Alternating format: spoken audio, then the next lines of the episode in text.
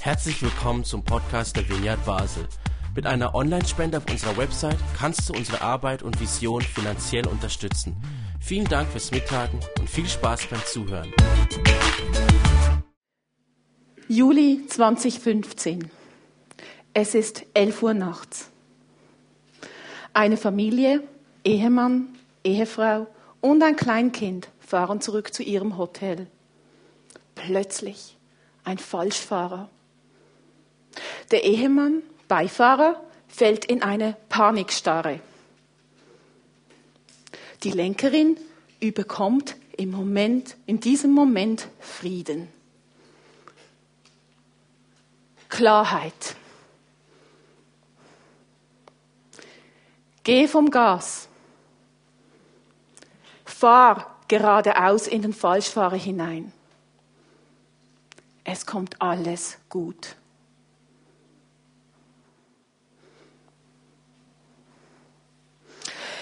In der Zeitung am nächsten Tag steht, wie durch ein Wunder soll dem Bericht zufolge trotz des brutalen Aufpralls niemand schwerwiegend verletzt worden sein. So klar wie in dieser Nacht habe ich Gottes Stimme selten gehört. Es war niemand stark verletzt. Mein Mann hatte ein paar kleinere Brüche an der Wirbelsäule. Ich hatte einfach mehrere Hämatome am Körper. Der Falschfahrer hatte den Arm gebrochen. Zwei Jahre später durften wir zurück nach Mallorca wegen einer Gerichtsverhandlung, die letzte. Der Mann kam auf uns zu und hat sich entschuldigt und wollte wissen, wie es unserem kleinen Lukas geht. Raphael war zum Glück da, dazu mal nicht im Auto. Gott spricht und davon bin ich 100% überzeugt. Als ich 13, also zwischen, zwischen der Zeit, als ich 13 und 19 Jahre alt war, war ich Teil von King's Kids. Simon übrigens auch, wo immer sie ist. Da, wir waren zusammen sogar bei King's Kids eine Zeit lang. Das war das damalige Kinderprogramm von Jugend mit einer Mission. Mit 15 Jahren hörte ich Lauren Cunningham, den Gründer dieser Mission, zum ersten Mal über eine missionarische Universität in Kona, Hawaii sprechen. 1998, nach einem zweiwöchigen missionarischen Kurzeinsatz in New York, New York City, während dem Flug nach Zürich, hörte ich eine innere Stimme, die sagte, nächstes Jahr wirst du wieder in den USA sein und es wird Hawaii sein. Ich wusste, was das bedeutete für mich.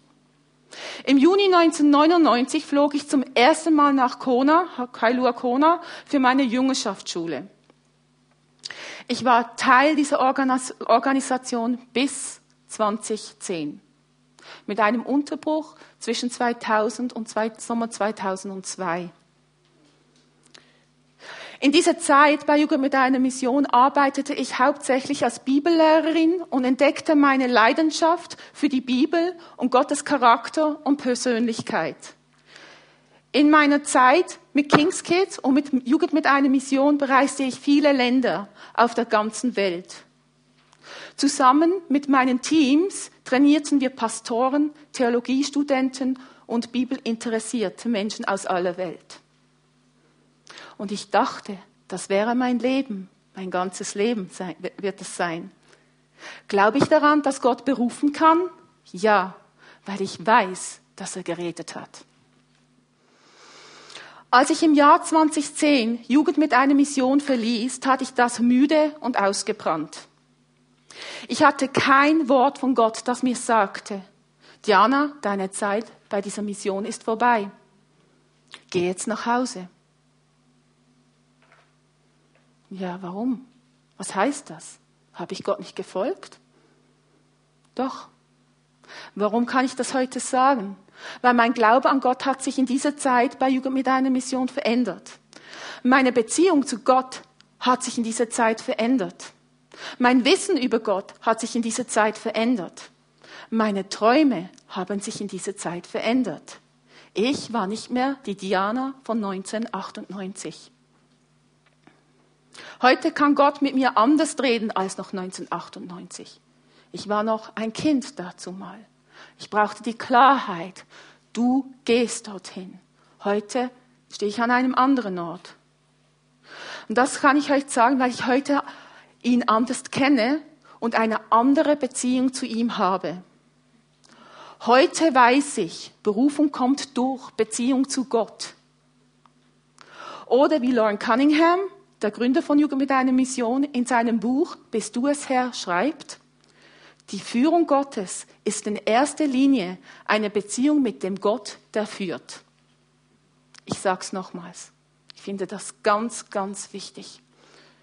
Die Führung Gottes ist in erster Linie eine Beziehung mit dem Gott, der führt.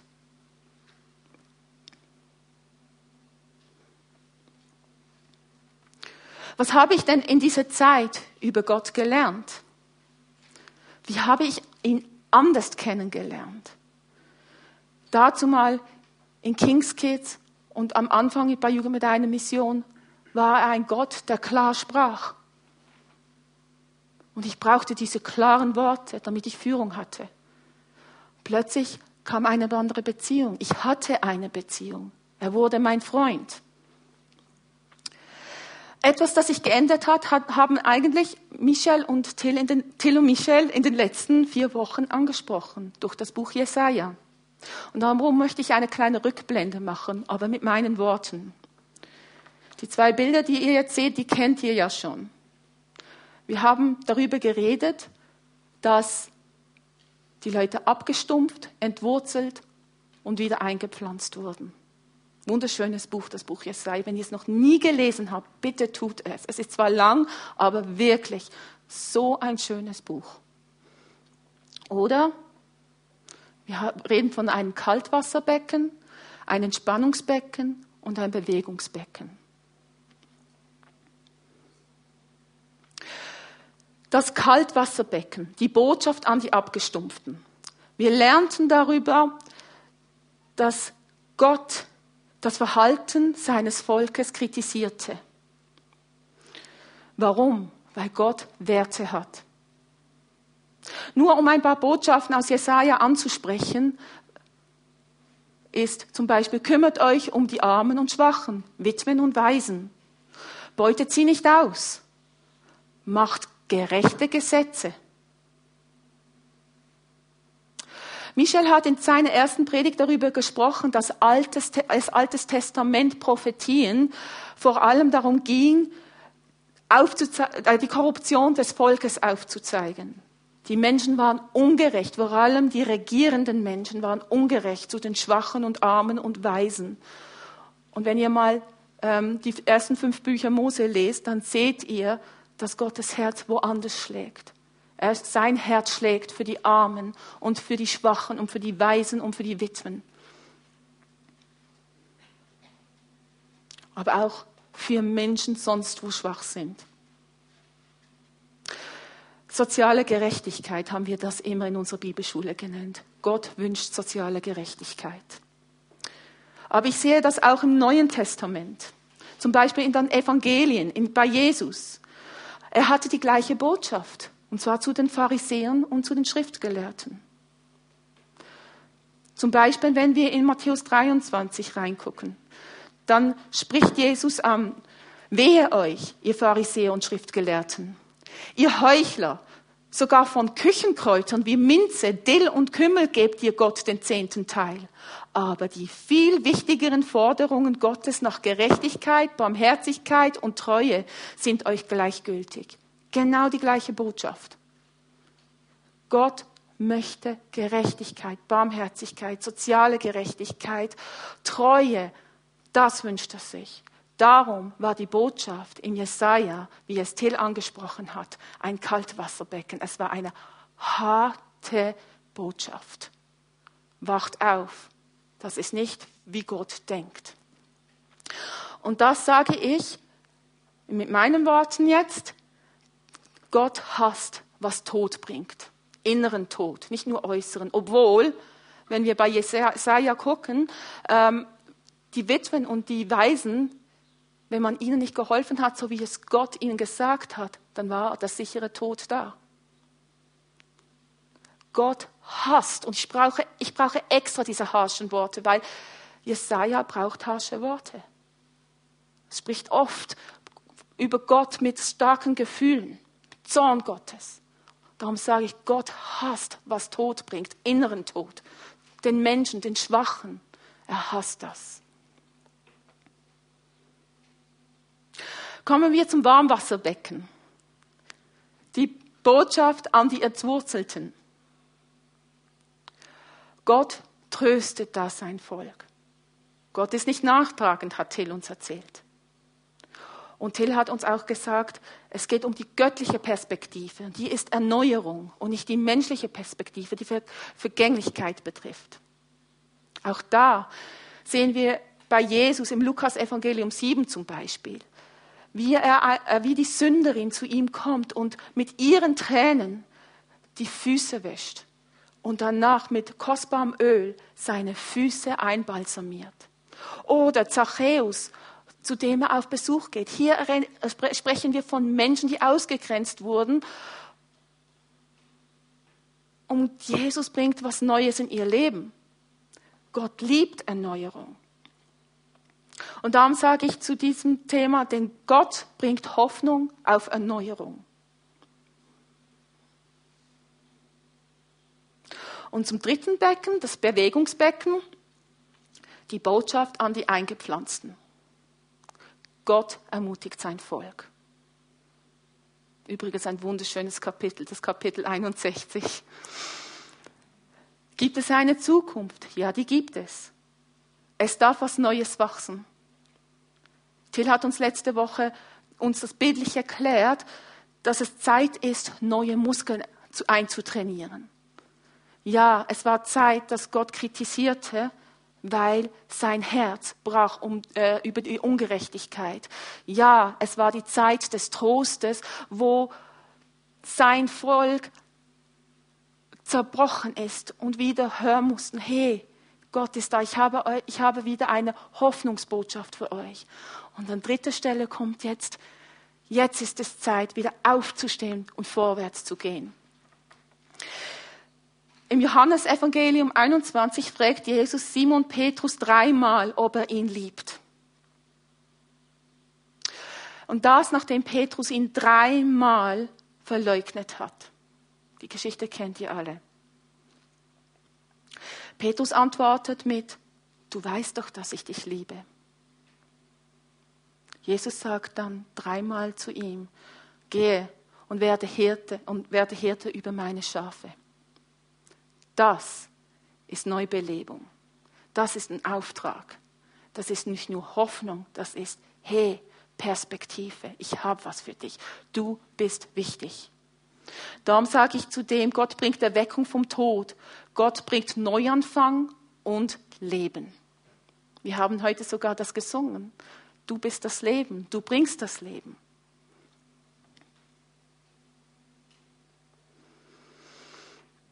Berufung und Führung kommt aus der Beziehung mit Gott. Wer Gott kennt, wer sein Herz kennt, antwortet wie Jesaja im Kapitel 6, ich bin bereit, sende mich, wenn Gott fragt, wer, möcht, wer wird gehen. Weil wir das Herz Gottes spüren. Beziehung. Und das ist mir ganz wichtig, dass ich das anspreche. Beziehung zu Gott heißt, wir lernen ihn kennen, wer er ist. Und dann kommt, wenn Gott fragt, hey, da draußen ist eine schmerzende Welt. Da draußen hat es Menschen, die die gute Nachricht, dass sie geliebt sind, brauchen. Ich glaube, wenn wir sein Herz kennen, wenn wir wissen, wie er tickt, wie wir so schön sagen, dann sind wir so schnell bereit zu sagen, ja Herr, sende mich, ich möchte gehen. Lass uns ins Neue Testament wechseln. Und zwar in eine Berufungsgeschichte im Neuen Testament. Das ist wieder der liebe Simon Petrus. Ich liebe übrigens den Simon Petrus, über den könnte ich viel, viel, viel, viel sprechen. Echt viel. Ich finde ihn echt super. Ja. Wir lernen in dieser Geschichte, dass die Jünger nichts gefangen haben durch die Nacht. Und am Morgen kommen sie mit leeren Booten zurück und Jesus sagt, hey, geht wieder raus und fangt was. Und was sagt, äh, was sagt Simon Petrus zu ihm? Er sagt, weil du es sagst, will ich es tun. Dieser Satz alleine, alleine spricht schon dafür, dass er schon eine gewisse Beziehung mit Jesus hatte. Da war ein Vertrauen da, dass er ihm gehorcht. Ich meine, Petrus war ja eigentlich der Profi. Wir wissen ja, dass Jesus kein Fischer war, kein Fischfischer. Menschenfischer schon. da war dieses Vertrauen schon in diese Person. Er wusste schon da, da muss was Besonderes sein. Und als er zurückkam, waren ja die Boote so voll, er musste ja Hilfe holen von seinen Kollegen wie der Johannes und der Jakobus. Und was passiert? Der Petrus wirft sich vor Jesus nieder in Ehrfurcht und sagt, übrigens wie Jesaja, ich bin ein sündiger Mensch. Hat Jesaja auch gesagt. Die Erkenntnis, dass er nicht perfekt ist, dass er Schwächen hat, dass er Verfehlungen hat, dass dieser Mann vor ihm eine Schuhnummer zu groß ist für ihn.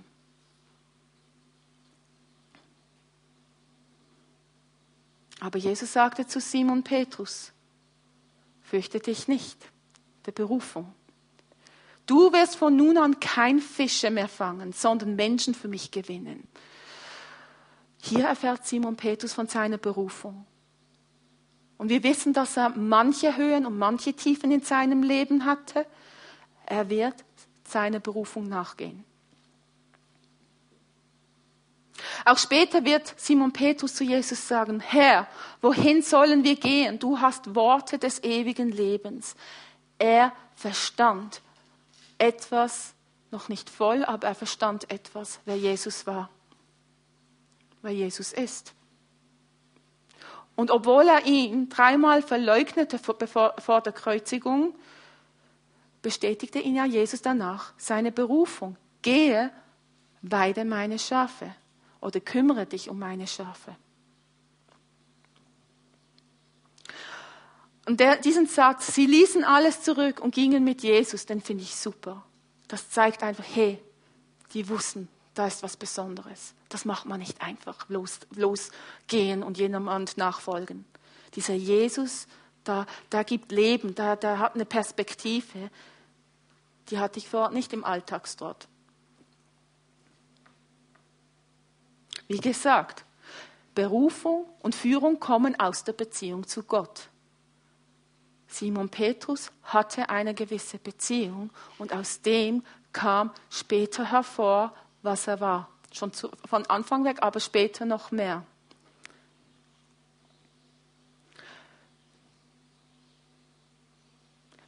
Gott hasst, was inneren Tod bringt. Gott liebt Hoffnung zu erwecken. Und er liebt es, Erneuerung, Erneuerung und Leben zu bringen.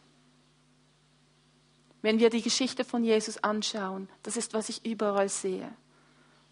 Gott bringt neues Leben. Jesus bringt neues Leben. Und zwar zu Menschen, die keine Hoffnung mehr hatten oder die abgeschrieben waren. Und wir lernen, wir lernen auch im Lukas-Evangelium, dass wir geh hin und tue dasselbe. Ich glaube ganz stark, dass dies die Berufung von uns ist dass wir Jesus imitieren sollen. Darum zurück zu Jesaja 6. Wen soll ich senden? Ich bin bereit, sende mich. Ich habe dich erwählt. Simon hat vorhin erzählt, wie sie dieses Lied nicht singen konnte. Ja, niemand von uns ist perfekt. Der Petrus war es ja auch nicht. Und trotzdem, wir sind Gottes Team. Wir sind Gottes Team. Und wir können mit dem, wer wir sind und mit der Beziehung, die wir mit Gott haben, das geben, was wir haben. Wir sind die, die die Barmherzigkeit und die Treue zu Gott ausüben dürfen und der Welt zeigen, wer er ist, wer, was für ein toller Gott er ist. Ich glaube, dass das heute noch stimmt. Darum weiß ich auch, dass er heute noch spricht. Und darum glaube ich, dass er heute noch beruft. Weil Gottes Herz für die Menschen schlägt. Denn er bringt neue Hoffnung und wahres Leben.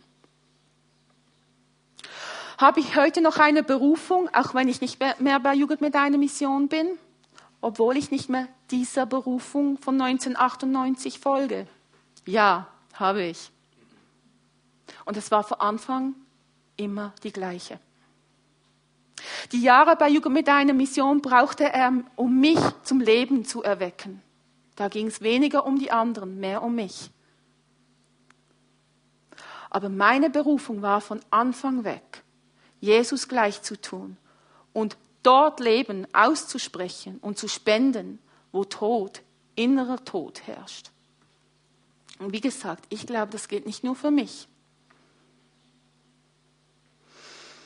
Erst kürzlich sagte, also hatte ich das Gefühl, dass Gott zu mir sagte, mein Evangelium, meine gute Nachricht spendet Leben oder erweckt zum Leben. Wenn das Evangelium nicht zum Leben erweckt oder kein Leben spendet, dann ist es nicht mein Evangelium. Was heißt das? Das heißt, bin ich barmherzig? Vergebe ich? Segne ich dort, wo, andere, wo ich gerne fluchen möchte oder andere fluchen? Wie behandle ich meinen Nachbarn, meinen Nächsten? Bin ich ein Segen für andere? Wie gehe ich mit der Corona-Situation um zum Beispiel? Vielleicht habe ich eine andere Perspektive mit Krankheit. Wie gehe ich mit der Erde um? Wie gehe ich mit mir selber um? Das sind nur kleine, ein paar einzelne Fragen. Es gibt ganz viele. Aber ich denke, Gott nachzufolgen und Leben zu spenden bedeutet eine andere Perspektive haben als, als ähm, die Gott nicht haben. Wir dürfen dort die Hoffnung sein. Aber das lernen wir nur in einer Beziehung mit Gott. Weil es ist er, der das uns offenbart und lehrt und verändert. Meine Berufung hat sich nie verändert, aber wie sie aussieht, hat sich verändert. Ich dachte immer, ich werde mein Leben lang mit einer Mission unterwegs sein. Aber das war nur ein Gefäß. Die Berufung war aber schon immer zu segnen. Leben dort zu schenken, wo Tod herrscht. Mit Tod meine ich, wo Leute, ich weiß nicht, wenn man etwas Böses sagt, das verkümmert doch den Menschen. Und das sind doch wir aufgefordert, genau das Gegenteil zu tun. Klappt nicht immer, klappt auch bei mir nicht immer. Aber ich habe es immer in meinem Hinterkopf. Und es ist ein tägliches Üben. Und so, ah, jetzt hast du es schon wieder nicht geschafft, Jana. Aber wieder, okay, üben, üben. Herr, hilf mir. Ich weiß, dass du Leben spenden möchtest. Berufung kommt durch Beziehung, weil wir ihn besser kennenlernen und erkennen, wie er denkt und für was sein Herz schlägt. Die Frage war ja nun, Ruf Gottes, alles nur Einbildung? Gibt es diesen Ruf Gottes? Ich sage ja. Ich sage, dass der Hauptruf von uns Christen ist, ein Segen zu sein barmherzig zu sein. Und dann gibt es noch die spezifischen Beruf, äh, Berufungen. Für die einen ist es vielleicht ein, ein, ein, ein Beruf ein, oder, ein, ein, äh, oder in die Mission zu gehen oder Pastor zu sein. Es gibt verschiedene Berufungen. Und da, das, das ist jeder anders. Aber ich möchte noch kurz darüber sprechen, ähm, wie das aussieht bisschen praktisch noch werden.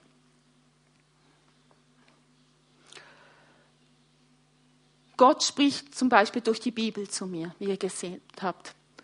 Er spricht in meinen Gedanken zu mir. Ich kann mit Gott spazieren gehen und plötzlich reden wir miteinander. Das ist etwas, ich finde es echt etwas Schönes. Er spricht zu mir in meinen Gefühlen. Als ich zum Beispiel meinen Ehemann Samuel kennengelernt habe, da wusste ich sehr schnell, dieser Mann ist was Besonderes für mich. Gott hat auch schon zu mir gesprochen, äh, zu mir durch andere Menschen gesprochen.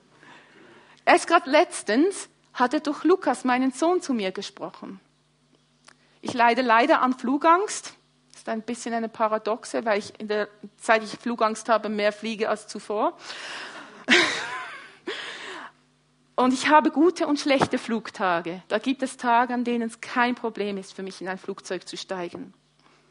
Gerade die letzte Woche saßen wir im Flugzeug nach Kreta und ich war nervös. Und Lukas saß neben mir und sagte zu mir, aber Mama, warum bist du so nervös? Es kommt doch alles gut. Und dann kam die Ruhe in mir und ich wusste, wer zu ihm und zu mir gesprochen hat. Kinder sind sehr sensibel, glaube ich, ganz stark. Jetzt denkt ihr vielleicht, na, Gott spricht nicht, zu, spricht nicht so zu mir. Ich kenne das gar nicht. Ich hoffe das natürlich nicht, dass das wahr ist für euch. Ich hoffe, ihr kennt alle Gottes Stimme. Aber ich möchte euch jetzt einfach mal ermutigen. Erstens, die Bibel ist voll von Gott spricht. Gott redet. Und sind wir mal ehrlich? Würden wir all, all das aus der Bibel rausstreichen, wo es heißt, Gott spricht oder Gott redet, dann wäre es ein sehr dünnes Buch. Weil die Bibel besteht hauptsächlich darin, dass Gott gesprochen hat. Ich glaube persönlich, dass Gott öfters spricht, als wir es hören. Ich glaube, wenn wir ihn nicht hören oder warum wir ihn nicht hören, ist, weil wir uns unwürdig finden oder weil wir zweifeln oder weil wir bitter sind, ähm, ausgebrannt, enttäuscht, abgelöscht mit den Worten von Michel, von seiner ersten Predigt. Aber das hindert Gott nicht daran zu reden. Gott kann auch anders zu uns reden, als er mit mir redet. Meine Beispiele sind, wie er es mit mir tut. Aber ich weiß, er hat ganz andere Möglichkeiten, die ich persönlich nicht kenne. Und die sehen wir schon in der Bibel. Zum Beispiel mit Pharao und mit dem Josef spricht er in Träumen. Ich bin noch nie am Morgen irgendwann in der Nacht aufgewacht und er hat mich träumen lassen. Kenne ich nicht und ich bin echt dankbar dafür, weil der Schlaf mir echt heilig ist. Aber ich finde super für die, die das haben. Ähm, zu Moses hat durch einen brennenden Busch geredet. Mit, mit Daniel der hat über den Jeremia meditiert, über das Wort, dass sie nach 70 Jahren zurück aus dem Exil kommen. Und Gott hat zu ihm gesprochen. Zu Gideon, das finde ich sowieso super, zu Gideon sprach Gott direkt. Aber der hat so gezweifelt, dass er nach einem Zeichen verlangte. Und Gott hat es bestätigt. Ich finde das super. Das heißt, sogar wenn wir Mühe haben, Gott zu hören, er kommt uns entgegen. Ich finde, das spricht so für Gott. Er kommt uns entgegen. Mit Daniel, Maria, Josef, Elisabeth und so weiter redet er durch einen Engel. Mit Paulus redet er laut, so dass es die anderen hören können. Petrus wie die anderen Apostel werden vom Heiligen Geist so überrumpelt, dass Petrus am Pfingsten über die Geschehnisse und über die Geschichte Israels bezeugt. Das passiert übrigens auch mit Stephanus. Der äthiopische Hofbeamte las im Buch Jesaja und Gott sendet, sandt ihn Philippus zu ihm, um es ihm zu erklären. Die Jünger Johannes wie auch Daniel hatten Visionen. Das ist nicht eine vollständige Liste, das sind nur ein paar Beispiele. Gott redet. Er möchte mit uns reden, weil er eine Beziehung mit uns möchte. Beziehung ist das Keyword hier, das Schlüsselwort. Es kommt aus einer Beziehung heraus. Etwas, was ich noch dazu sagen möchte, bevor ich es zu Michel äh, zurückgebe, ist, das ist mir ganz wichtig.